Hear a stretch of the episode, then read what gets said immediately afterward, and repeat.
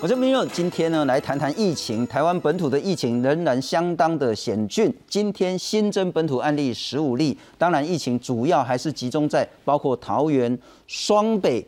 那现在高雄呢也开始紧张，然后呢疫情看起来呢在宜兰礁溪的部分呢也相当的紧张。那这一阵子呢大家都在问一个问题：现在的台湾，当本土疫情、社区病毒呢有看起来比较多的不确定感染源的时候呢，究竟台湾该不该追求清零，还是呢有一句话叫做与病毒共存？但恐怕对台湾而言，答案不是这两个。而是另外一种。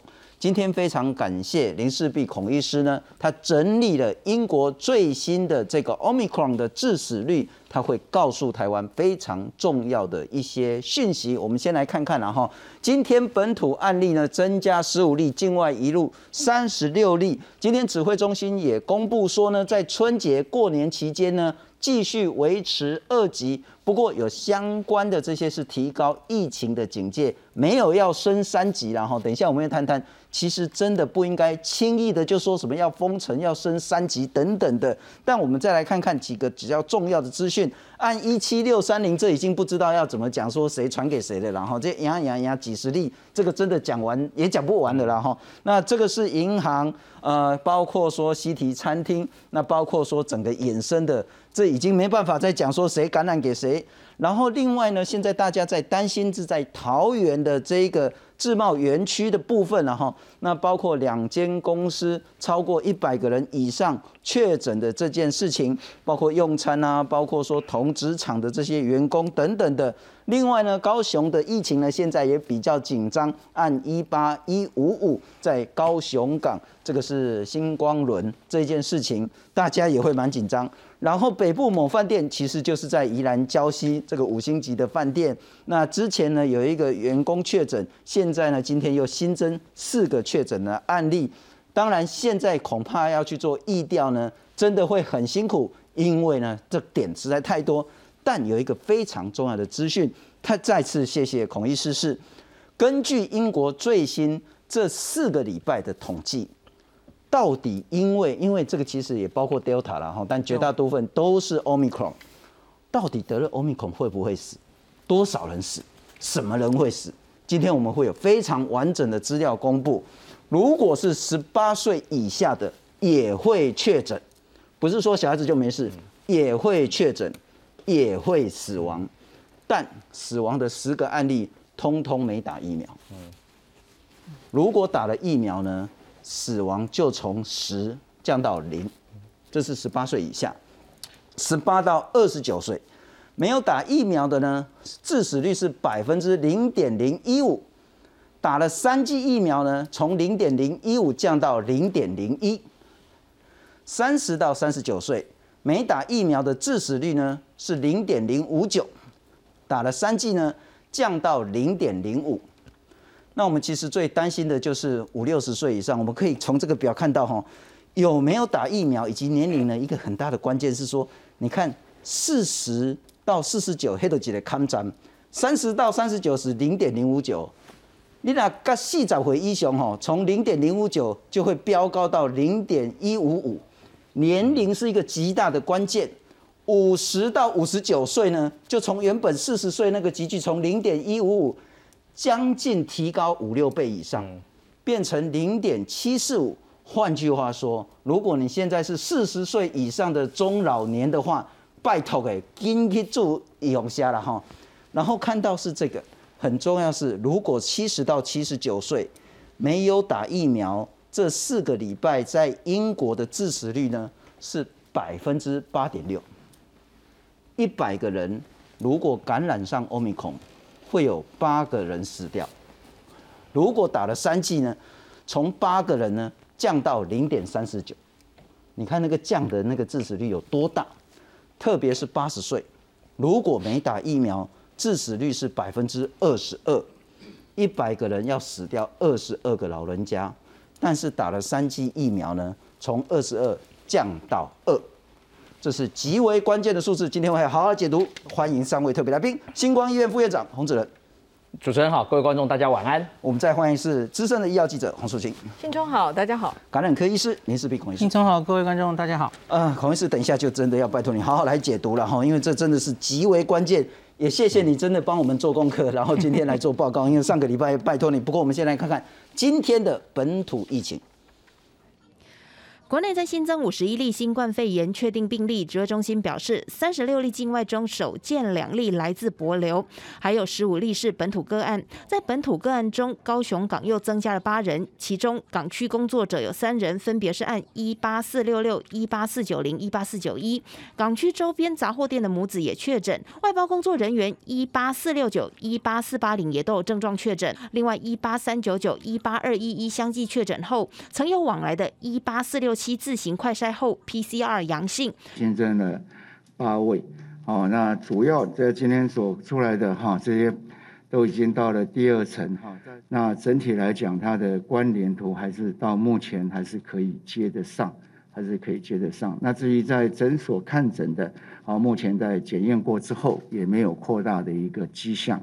而宜兰则新增四例确诊，都来自宜兰某饭店，都是员工，其中两人是工读生，连同二十三号累计至今已有五位员工确诊。在宜兰这个目前的一个感染源，好，现在还不知道。好，因为这两天哈，那恐怕还有很多的一个意调，然后跟这基因的定序，好，初步能够厘清一个大的方向。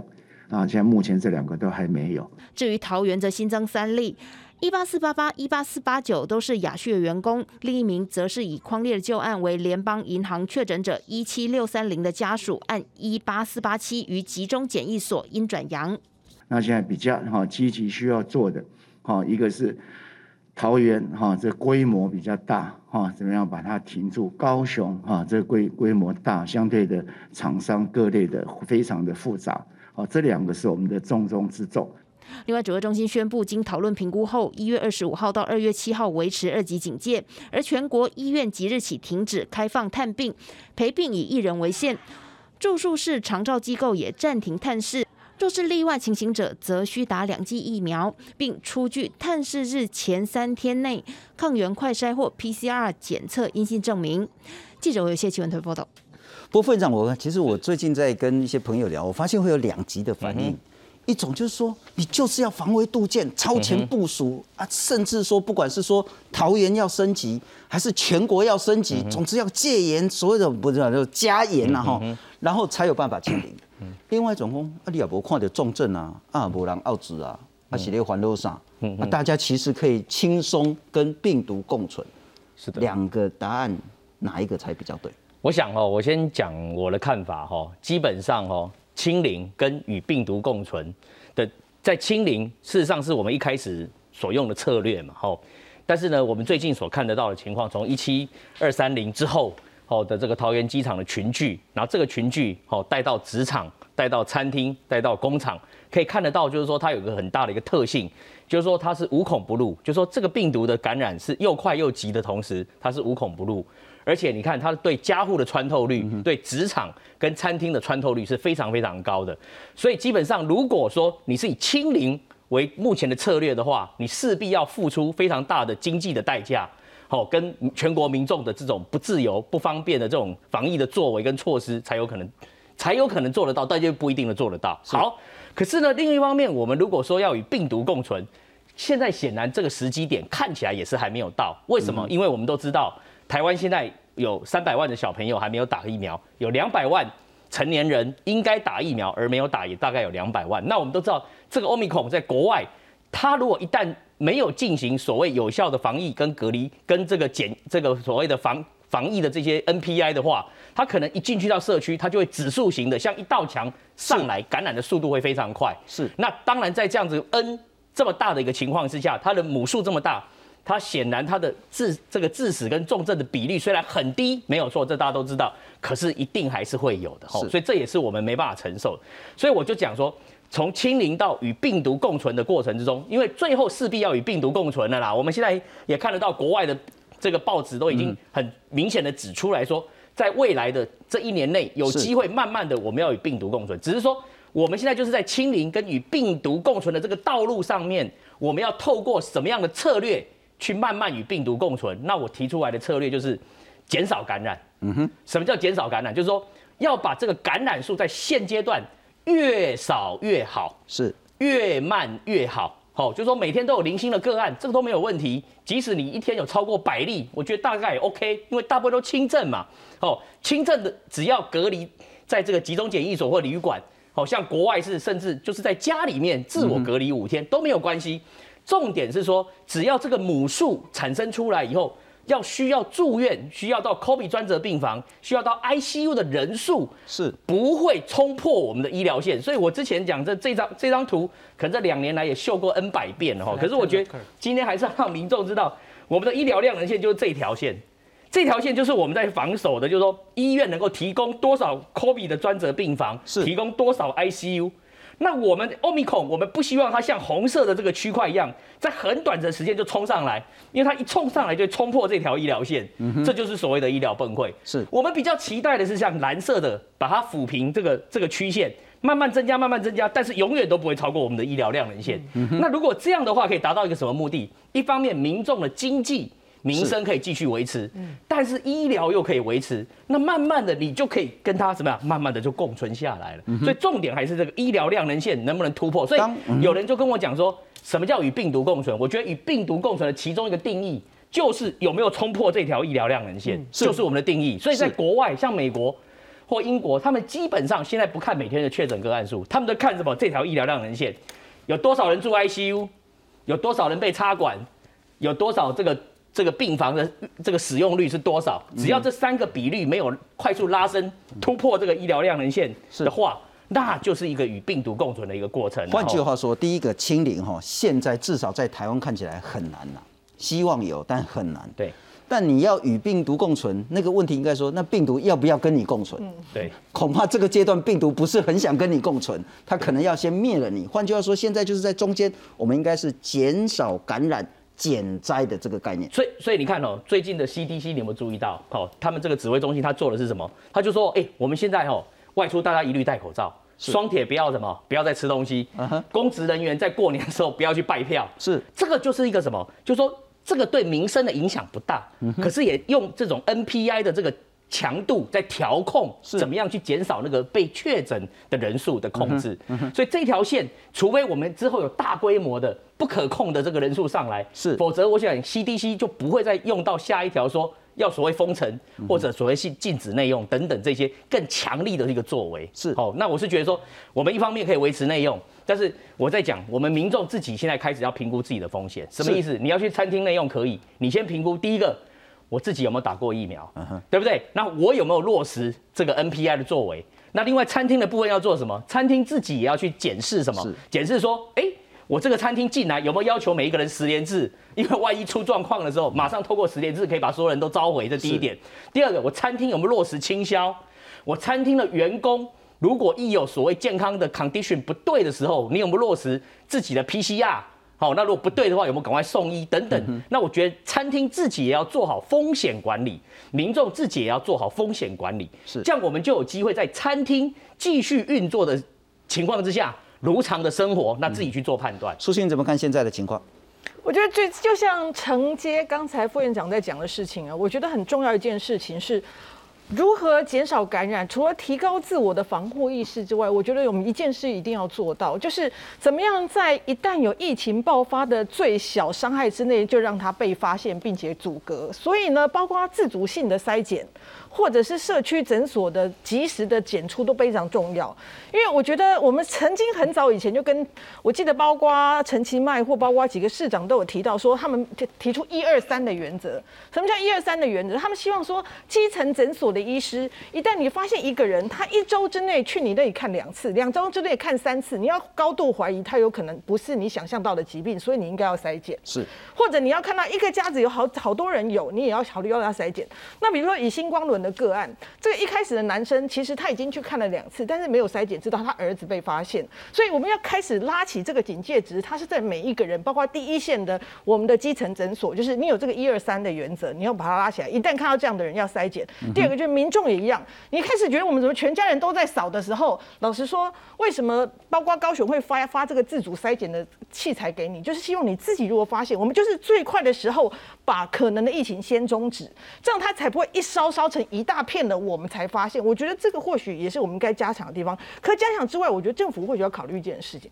我曾经问过医生说，有时候私底下问说，哎，为什么有一些诊所医生不是很想帮你筛，甚至有些就推荐，那你就去医学中心筛，因为现在对他们来讲，我塞到一个，我诊所可能要停业两天，甚至我就没有办法工作，这是一个经济的损失。是，所以政府怎么样去避免因为经济损失而影响这些人去主动筛检的意愿？我或许我们接下来要做这件事情，是因为我有一段时间要靠自我防护、自我筛检跟自主的。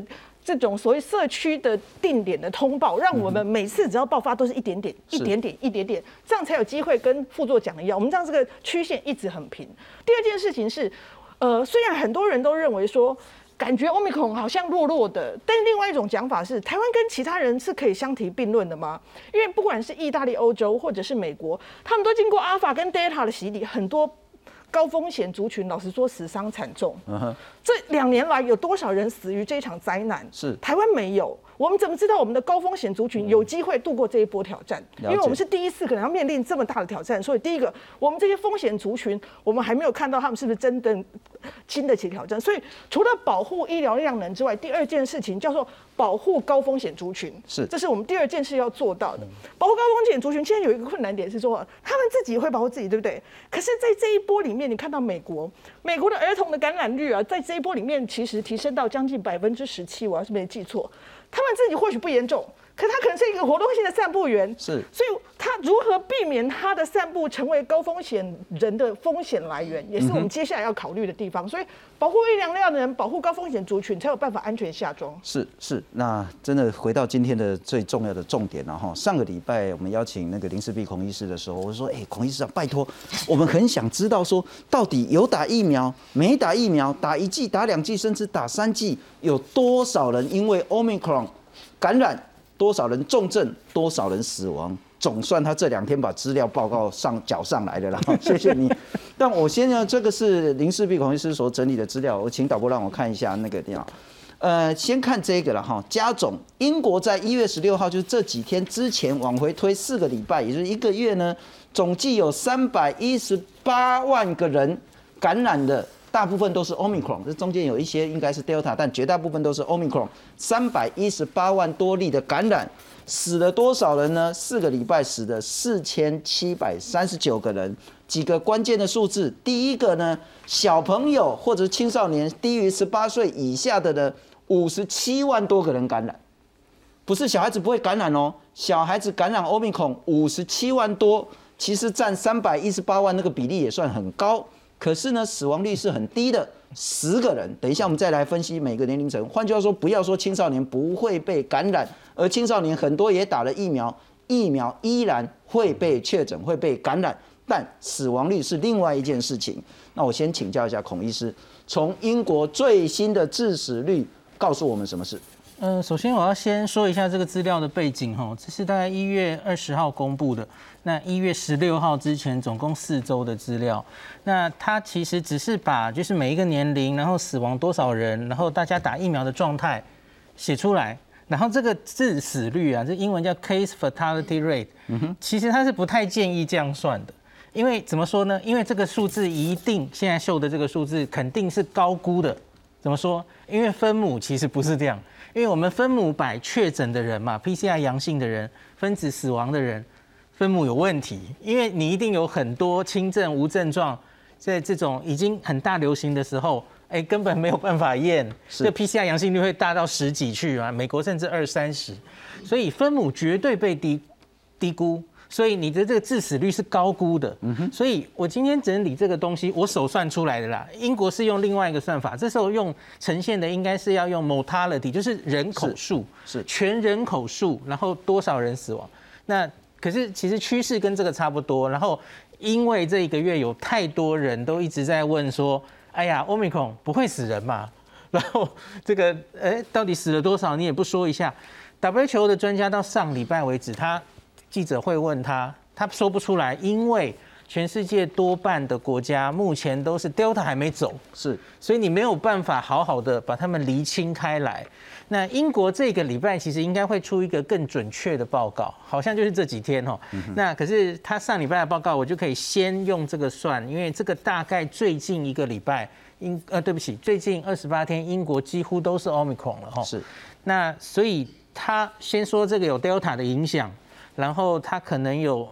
高估的风险，嗯哼，当然也有低估的风险。我刚刚苏青说的很好，因为英国可是身经百战，嗯哼，这两年来已经很多脆弱族群老人家已经去世了，是，所以他们可以把呃死亡率压得那么低，不代表我们的老人家一定可以过这一关。然后另外当然还有一个就是病程又不一定有走完，这只是抓这二十八天的观察哈。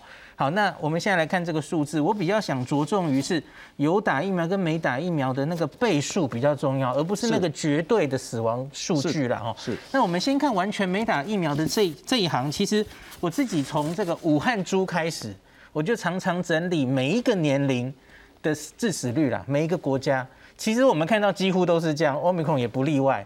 新冠其实就是一个每十岁每十岁哈，越往上那个致死率越高的疾病。那大概我们可以切个五十岁左右是一个坎了哈，是五十岁它就跳起来。那这个只单看这个致死率哈，这个八十岁以上跳到二十二，七十到七十九八，其实好像已经比较低了。有些国家可能会更高了哈。好，那当然这很难比较。那我觉得我比较想强调的是，打了三剂疫苗之后，你看这几乎都有大概十到二十倍的下降，嗯哼，致死率的下降。那所以这个是第三剂非常非常明显的效果。是。那那各自再去看它的死亡率，大家可以看到五十岁以下的人，其实本来你的致死率就不是很高，特别是现在我们看一个十八岁以下哈，十万分之二，是十万分之二，所以。我们有另外一个议题，最近可能在台湾也会开始讨论的，就是你值不值得为了这十万分之二的致死率，让所有的儿童都去打疫苗？因为十万分之二真的是其实是很低嘛，他们本来新冠以来不管哪一个变种啦，青少年儿童得病几乎都是轻症。是。那当然现在因为分母实在太大了，所以他们也会很多人住院是没有错。可是相对于比较年长的人。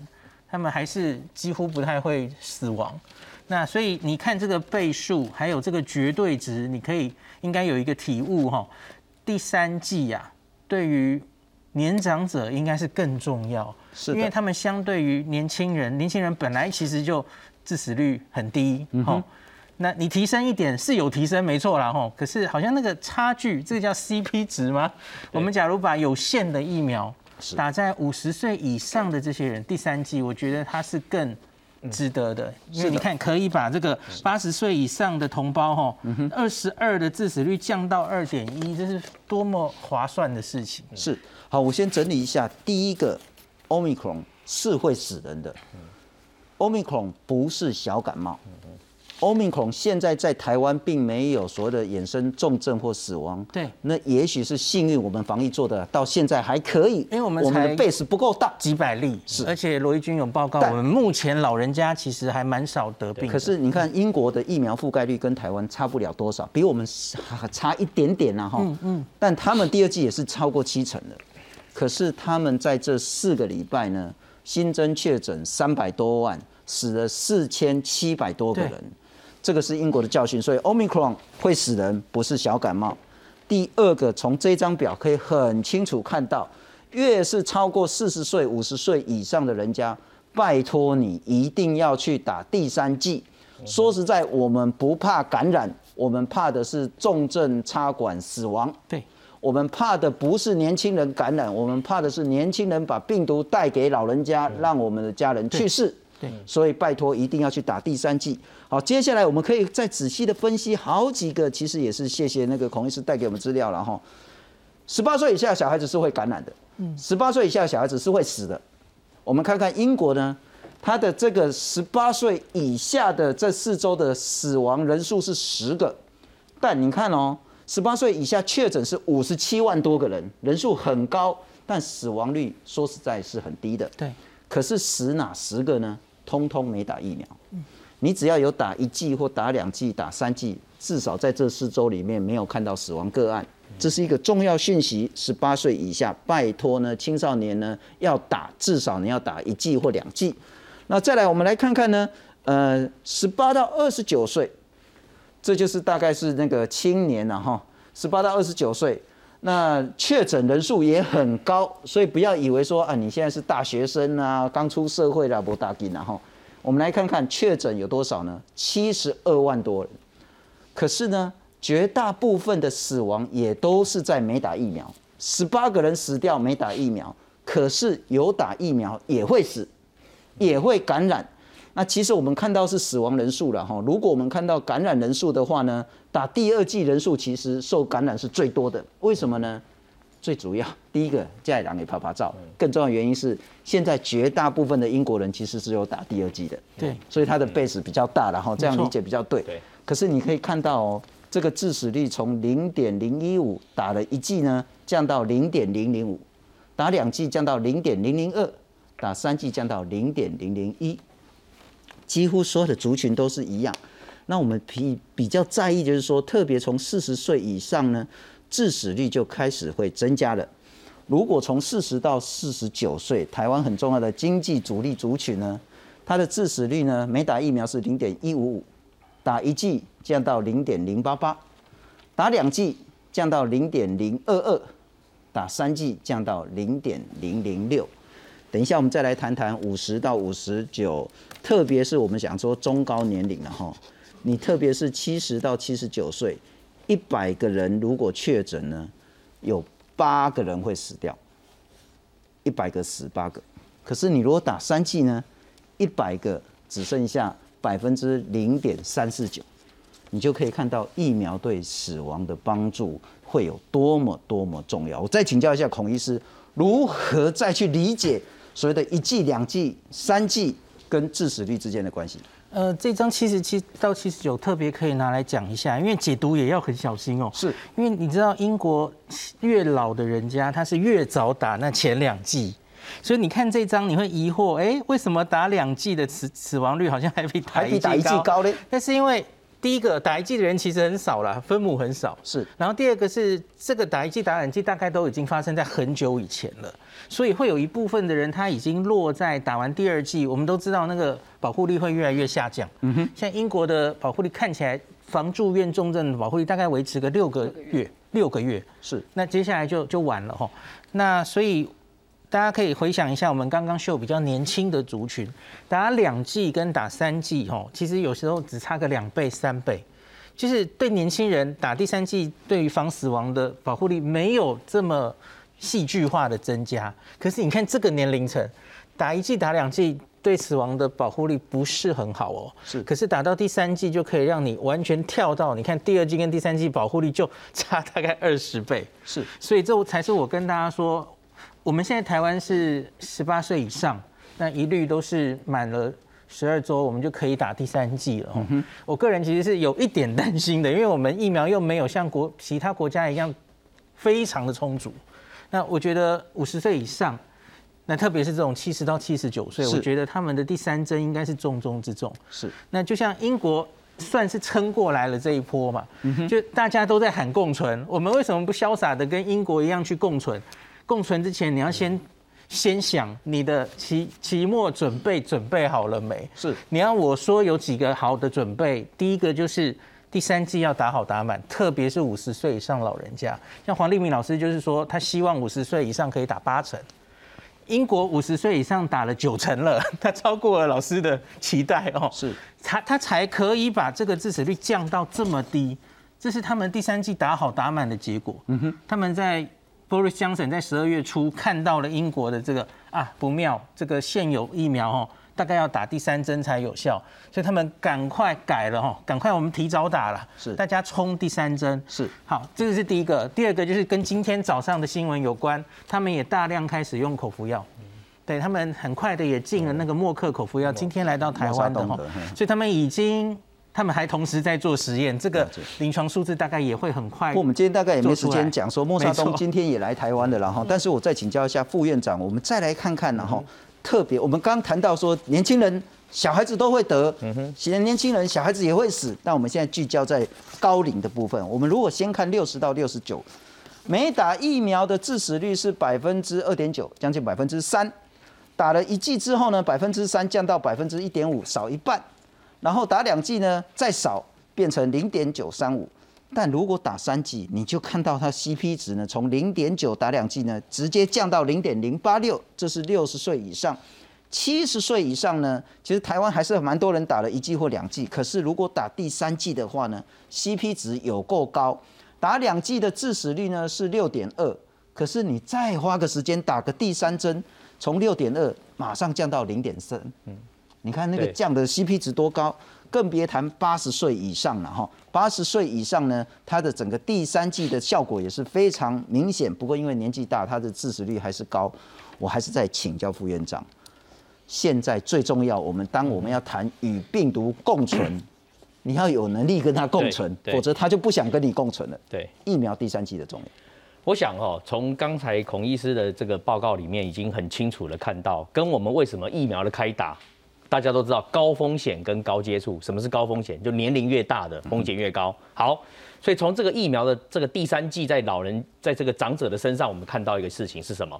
就是说，针对这些年龄大的高风险族群，年龄越大。打第三季的 CP 值效果是越明显越明显的哦，所以我们现在在这个我们台湾的这个疫苗里面呢，我也观察到一个现象，也跟民众报告，就是说我们观察到我们打第一剂哈的这个疫苗哈，一直哈在七十八、七十九、八十八十一，这为了增加这四 per 四个 percent 呢，我们已经将近花了四十二天的时间，尤其是我们为了这个一季的覆盖率从七十九 percent。上升到八十一 percent 哦，二十四天，十二月二十号是七十九 percent，到了一月十四号，经过快一个月才上升一 percent。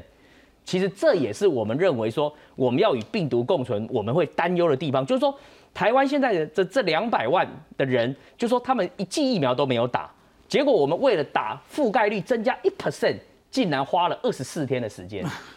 但是呢，相对于此。最近我们在打追加第三剂疫苗的时候，上升的速度非常快，每天都二十万、三十万、二十万、三十万。我也不瞒各位讲，像我们星光医院的这个疫苗站又要开打了，现在预约进来几乎都是额满。那我就我就观察这些人有什么族群，我发现的这些族群就是属于关比较关，就是说会关心自己哈这个 疫苗有没有打的族群，他甚至会预约不到，还会来想尽办法一定要进来打。所以台湾现在的状况有点两极化。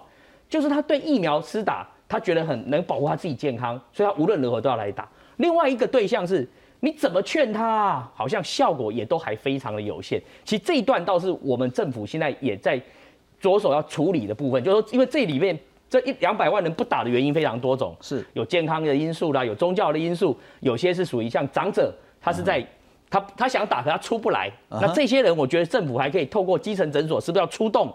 到这个好邻里家中去看看有没有那种想打可是没办法出来的长者，去给他做施打。我想这也是我们要去努力的一个地方。然后，所以一方面是一米一季的疫苗覆盖率的一个增加，一个是三季的这个追加。那这两个之间，我想都是我们现在在拼这个疫苗覆盖率的两个非常大的一个重点。是，不过当然我们清楚那个两层不打疫苗最关键的因素，包括说自己健康因素，包括他根本没有出来能力。包括说，也许其他的东西，包括资讯不足，当然也包括一种 t K 党给走了，哦，伊就是 T K，就是讲挂未掉啊，我无去跟人欧北来啊，对不？可是问题是，就算你乖乖的，你还是会出门；就算你真的完全不出门，你也会有你的亲戚晚辈、你的朋友来家里跟你串门子。对，那如果说这个情形在发生。现在台湾其实面临到许多的这个感染源不明，不明不是说真的不晓得，也许还在查，也许过一两天就查到了。包括桃园大南市场买菜的母女呢，现在基因定序呢是跟机场群聚相符的，可是怎么感染过去的？共灾。台北圆山饭店的厨师以及所谓的南港的房仲这个案子呢，到底那个来源是哪里还不晓得。高科大学生实在嘛甘心啦吼，就是千里寻母这样子，按歌谣按的桥都外起来个台北找伊妈妈，结果两个拢丢。可是呢，这过程以及现在其实内湖有一点小紧张的啦哈。高科大在高雄的情形，再来宜兰礁溪五星级饭店员工确诊，今天再增加三四名的新增案例，这一部分那病毒从哪里来的也不是那么确定。还有桃园孕妇的这个案例，她打过两剂莫德纳疫苗。我们最担心的就是社区里不明确、不特定的这个感染源到底在哪里。我们再来看看，特别是桃园，刚我们谈到从宜兰、台北、新北，然后桃园、新竹，乃至于到高雄。可是我们先来看看桃园的情况。休息好几天，内部多次清销，经环境裁剪没问题后，桃园联邦银行建行分行二十四号恢复营业，防疫也格外把关。今天在在现场都是我们桃园地区的其他分行调派的人力，大概有六七位吧，有些就是维持最基本的一些运作。落实十连制量体温是基本，客人办完业务，柜台立刻消毒。行员也接种两剂疫苗，PCR 裁剪阴性。不过同一天，台中银行南坎分行则是大门申诉。贴出公告，全面清销，因为有航员同住家人确诊，预防性停业一天。而疫情在桃园蔓延，有学生接触过确诊者，包含龙兴国小、永丰高中和大园国中，也都预防性停课一天。只见疫情多点爆发，雅旭传播链又在新增两人染疫。一八四八八，呃，他是在桃园的社区裁剪站裁剪确诊，另外一个也是雅旭的范围，不过他是这个攻读生。哦，他是在某科技大学就学，哦，在雅旭电脑打工，哦，只有十九岁。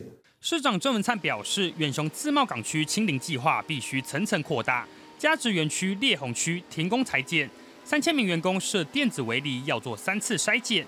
货运站四千五百人，二十四号也展开裁剪，后续包括报关行、物流车队，还有和雅旭、红百科技有业务往来的厂商等人，也都要陆续裁剪。指挥中心也呼吁。一月十二号，曾经进出远雄自贸区的民众也要尽速出来裁剪。今天低的原因主要是因为没有大型的裁剪，并不是说它风险已经降下来。那么明天是加值园区这相关公司的二采，那我相信这个还是会有不少人有确诊。沿街泼洒消毒水，新的确诊者足迹再曝光。包含银行、便利商店、大卖场、公园、生鲜市场等场所，累计有三十八处。而唯独疫情，市府多管齐下，要把防疫做到滴水不漏，尽快阻绝病毒传播。记者传讯陈立峰、詹淑云桃园报道。不，王必胜的说法就是说，今天十五例，大家不要高兴的那么早了哈。那明天看到，或是后天看到，说，哎，怎么又变那么多？大家也不要说怎么事情会变得这么严重。其实现在确实社区有不明确的感染源，风险越来越高，但。轻症的比例是比较高的，可是这个病呢是会死人的。我们再来看看，因此呢，春节继续二级了哈，真的如果要升三级，全部禁止内用，人禁止所谓的活动的话呢，那真的不是病死，是饿死。嗯哦，那不过我们来看看，维持二级警戒一直到过完年之后呢，运动唱歌都要戴口罩，还是你可以去唱卡拉 OK，但是挂口罩，卡不卡不听难了哦。那带所谓的那个大众运输呢，都不可以吃东西。卖场市场不是吃啊！如果说呢，你的移工超过五十个人的事业呢，要优先快筛等等的。各地方很多大型活动也取消了。如果你要参加，自己也去考量一下。桃园的这个元宵节之前的动态活动呢，都取消。然后高雄呢，也是疫苗随到随打，灯会的这个开幕取消。然后宜兰的这个欢乐宜兰年呢停办。台东呢，邯郸爷的这个活动是取消的。那台南现在减最棒旁啊，好像还是要继续做了哈。不过这个还是动态的一些情形，我再请教一下素清。好，现在大家想要过好年，其实还是可以，但是要怎么做？嗯，我必须先说，我至少我这几天呢，包括坐高铁去各地啊，我觉得其实民众在这一波。感觉新闻上疫情很紧张，可是民众心态已经很处之泰然了。我相对对他们已经慢慢的自己也是在意意识到这件事情，就是。呃，必须说一好有好有坏，有好就是他不惊慌，有坏就是有时候真的太放松了。所以我觉得如果要好好的过这一波年呢，刚好就在我们一直讲到就是说要有紧张而不慌张吼，就是这么这么简单的事情。戒慎不恐惧，戒慎不恐惧。所以第一个就是像刚才副院长讲的，我觉得你自己考量风。险。我如果打完三剂了，然后我要去相关高风险场所，什么叫叫高风险？你可以发现，即使我们自己播这么大规模的扩散，它的特色是共餐嘛，对，一起吃饭。第二，共宿嘛，比如说他们是最大通铺嘛，是，所以或者共同生活嘛，是所以这是还是。就算欧米克，我们感觉他很厉害，甚至觉得他的 R 值是不是快要跟麻疹可以比的这么厉害？但是好像还是在这些环境，它比较容易传播。所以如果我今天我要进去这些高风险传播环境的时候，我要开始考虑：第一个，我打疫苗三剂了没？第二个，我的防护做好了没？第三个。这个地方他有没有做好他该有的 SOP？因为你会发现哦，有些餐厅进去他执行的非常严苛，他来帮你喷手，要求你一定要洗洗完手，然后他要求你一定要扫码，而且他进去每个人离开之后，他一定要用酒精清除一次桌子。你看看这家店的标准动作，如果他们的动作是非常标准，你就相信说他相对的防疫动作做得好，他的风险是低的。是。那如果你今天去一个地方，你会发现，哎啊量量体温的不 happy。哎，酒精得给啊，无酒精，啊，你们要现在回回，你就在哎，这球要空博，你就要考虑说，哎，我是不是会卡没去这个所在？所以命是你自己的啊，你要自己过，别一直叫政府给你过，所以你自己要把这个风险评估在里面。一样的，去这些我们刚才讲了多人群聚的，不论你想要进香绕境，或者你要去干嘛，你要去唱歌都一样。如果他还是维持办理的，你要考量自己的身体状况、家里的老人状况。比如说我家里都有个阿妈。如果这个阿妈她没有办法打疫苗的，比如说她真的慢性疾病一直控制不好，那是不是她周遭这群人就要考虑，我是不是要减少出去这些可能带回来病毒给她的？所以自身的要考量。可是我真的还是要回归到一句话，我觉得刚才呃洪富讲一件事，我一直在想说，这个疫苗有人不能打，有人不想打，有人呃是。打不哎没有办法出去打，我觉得没有办法出去打的设法让他打，是他不能打的这群人就是我们怎样用包呃群体包围，避免不要让他去感染。可是有些人是不愿意打这些人哦。我必须说一件事，虽然说台湾很民主，我们有人权，可是现在是牺牲其他人的自由是来。成全这些人的不愿意打，这样是很均衡的吗？这也不均衡的，因为其他人，我为什么要打三剂疫苗？我为什么要认真防疫？我就希望我有一天可以快快快回归到正常生活。可是如果我的环境里面始终有一群人他不愿意打，我却是因为他们维护他们的权利而去影响到我迟迟没有办法正常生活，我都觉得很火哎！你不顾你的健康，结果我要帮你顾。是，不过温刀喜龙博郎在做行李了哈。那很多人都说啊，你就是要禁止内用啊。你就是要升级呀！啊，你看人家中国都动不动就封城，我说哎，中国嘞，多少人要因为这样子的事情没有工作，公司或者是他的餐厅要倒闭，那会牵连到多少多少个家庭？对，这个政策真的可以这么轻松的说升级就升级，说禁全国境内用就禁止嘛？恐怕要更多更多的思考了哈。但我们来思考这件事，致死率。刚刚我们其实他说打三剂一定有它的必要性。随着年龄呢，致死率大幅的提高等等，这就不用再讲。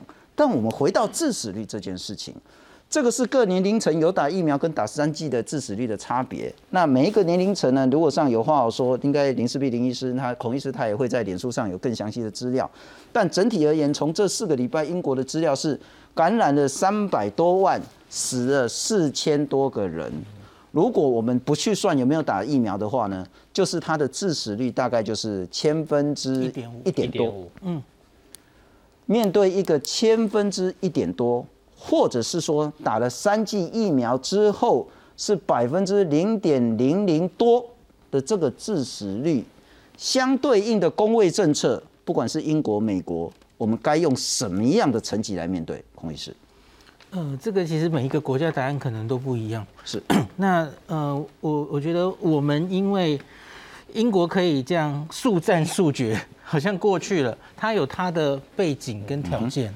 那我觉得我们要很小心，就是在讲共存，共存可能最后一定会共存，可是我觉得中间到底要经过怎么样跟民众说服、卫教的过程，然后它不是一步到位的。那我非常同意。副院长刚刚提的那个，把流行曲线压低，是我们其实现在虽然觉得可能有一点压不住了哦，社区可能要开始流行了，可是我们不能放弃掉，还是要用一些手段、医调、框列，把这个流行曲线尽量压低，因为这都是在买时间，都是在争取时间。共存有太多条件是要做好的，民众心态要准备好，因为你会有大量的轻症。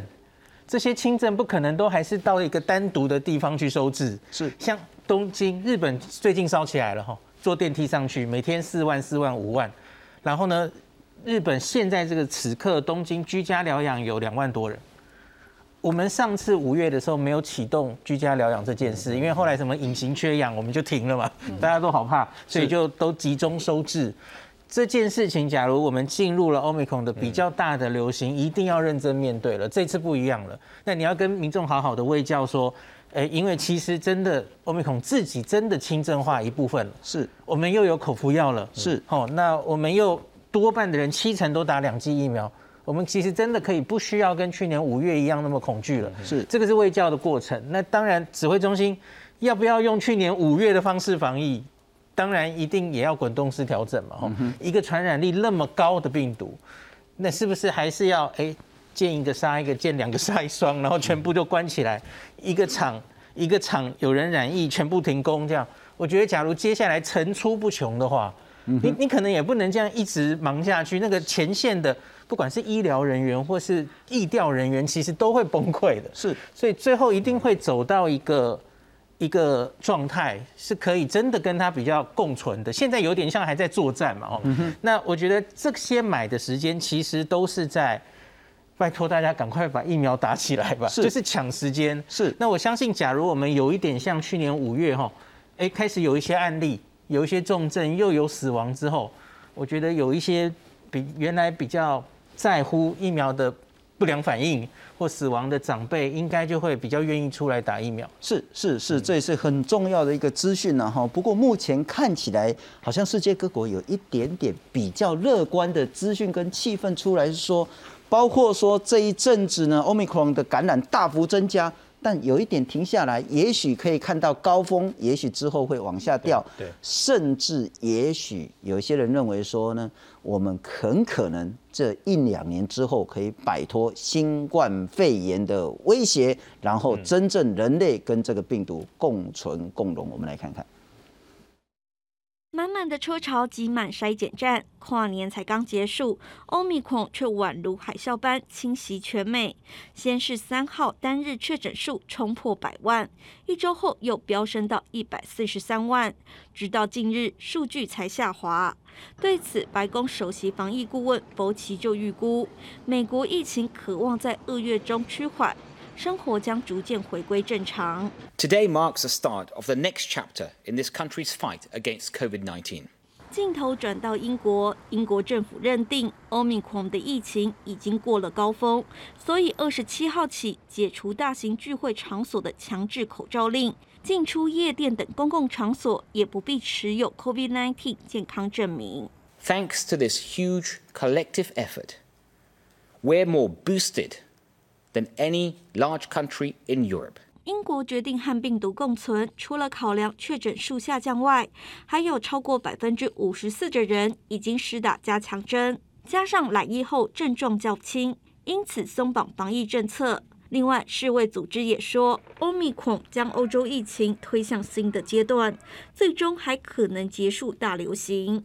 Once that the Omicron wave will subside, there will be for quite some weeks and months. a global immunity, either thanks to the vaccine because people have immunity due to the infection and also lowering seasonalities.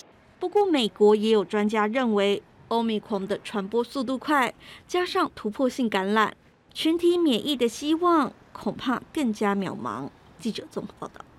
不过，如果要谈说英国、美国的案例，可能跟台湾会有两个非常根本的不同。第一个就是说呢，台湾的高峰还没来。人家是高峰可能快过了，我们现在才看在看着可能要往上爬。第二个呢，我们的脆弱族群呢是比其他国家还脆弱很多，因为希望公会派的狼鹰进警应该该走的就走了了哈，那不该走的也走了。那我们现在其实台湾中高龄呢，其实还没有受到真正的威胁。但我们来看看，确实全世界现在有那么一点点乐观的气氛出来。WHO 的欧洲办公室说呢，继英国之后，法国疫情也到高峰了，确诊人数开始减少了。一旦整个欧洲的这个激增现象消退的话呢，全世界可能会有几个月的免疫期。这主要原因就是疫苗。可是你要说 COVID-19 是地方性的流行病呢？现在言之过早。WHO 的非洲办公室说呢，在非洲病例也大幅减少了。那打过疫苗呢，就比较不会变成重症。虽然 Omicron 传染力很强，那佛奇讲说，东北部的疫情呢，跟南非、欧洲有一样的趋势，新增病例都开始下滑。整个美国疫情可能是这个礼拜达到高峰，言下之意就是说下个礼拜可能就会往下掉。我再请教一下副院长哈，这个叫做黑暗前的曙光，还是叫做曙光前的黑暗？我想哦，就是说，因为最近刚好有一篇这个《Lancet》赤裸针杂志的那个 on，在那个网络上先刊登出来。那因为这篇一月十九号的这篇 paper 呢，它的这个撰述人是呃美国华盛顿大学的这个呃健康指标研究所的这个 Murray 教授写的哈。这个教授里，他在这篇这个《Lancet》杂志里面，他就提出六点，他认为说这个他的他的标题就是讲说。COVID 还会继续，会 continuous，好，但是 end of pandemic，对公大流行要结束了哈，但是这个这个 COVID 还会继续下去。那他就举了六点的理由，他讲了六点的理由，但是有些理由说真的，我我觉得我也不是完全赞成。他第一点理由，他说为什么这个疫情即将结束？他说第一个哈，他说八十到九十都是轻症跟无症状，哎，这看起来有他一点道理哈。那另外他观察到加拿大跟南非插管跟死亡的 COVID 较。Delta 病毒少了百分之八十，哎，这点也是有成立的哈。第三点我就不太同意了。他说这个 c 这个 Omicron 哦，这个感染力那么强，他说在未来哦，有些工位措施可能行不通了。他说即使八十 percent 的人戴了口罩，只能降十 percent 的感染率。这个我觉得我们台湾可能不太会赞成这样的一个论点，这一点我觉得要再研究一下哈。另外第四点，我觉得他也是讲的，就是说他说在今年的三月份的下旬，他认为哈。全球有五十 percent 的人被 Omicron 感染过，我觉得好像这个应该不太可能，因为现在三亿多，那全球如果要感染，一般有三十亿，所以不见得。但是第五点，我觉得它就比较有意思哦，他是在讲说这个北半球的冬天哦，就是说在这次 Omicron 的这个严重的这个感染哦，就像是在他们这个每一年的美国的流感一样。他就说呢，在美国这十年来，有一年流感最严重是二零一七到二零一八年，那一年的美国的严重流感造成美国五万两千。四百多人死于流感，所以他就说，看起来这个欧米孔这次在美国的死亡率已经接近那个流感的死亡人数，甚至还要低一点点。是，所以他的论点就是说，到了最后一点就是说，但是呢，这个欧米孔在快速的这个感染的过程中，各国还是要先把这个医疗的量能要把它准备好，因为他说那个上来的速度非常快。那他的结论就是讲说，我们透过这个疫苗的施打。跟了这个快速的感染呢，有机会在二零二二年今年的三月下旬达到一个全球的高峰期。嗯哼，所以这个疫苗的覆盖率的提高，加上欧米孔的快速的感染，就是增加免疫力嘛。吼，这两个因素加起来以后，有机会让这个全球性的大流行慢慢的可能要结束。是，但是他说，COVID 还是会在的。哦，他只是说这个疫情可能会结束。那巧合的是什么？哈？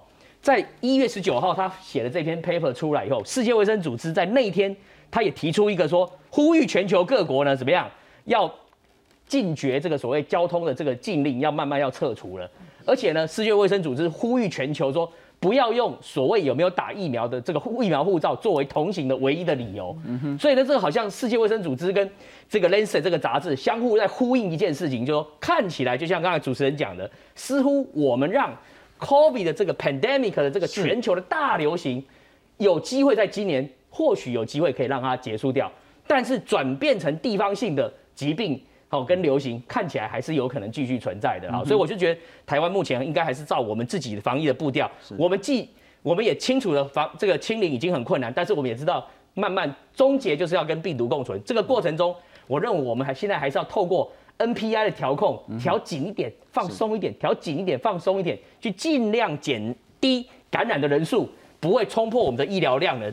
慢慢的看有没有机会，一方面如常生活，一方面那也不会挤破医疗量能，大家可以往很平安的走下去。素清，你也是这么乐观吗？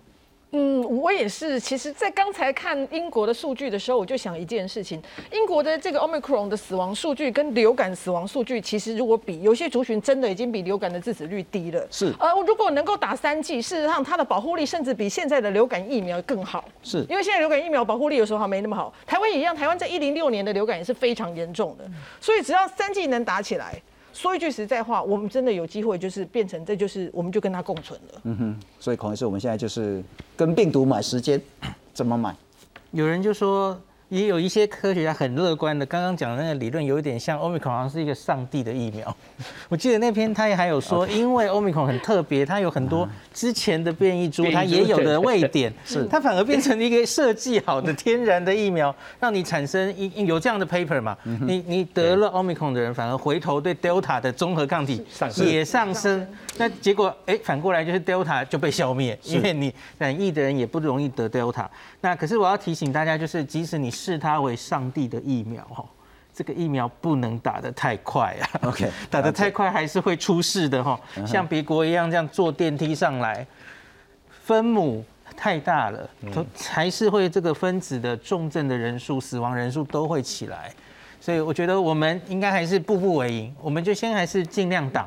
好，就算不能清零没关系，我们还是尽量挡，对让它流行比较和缓。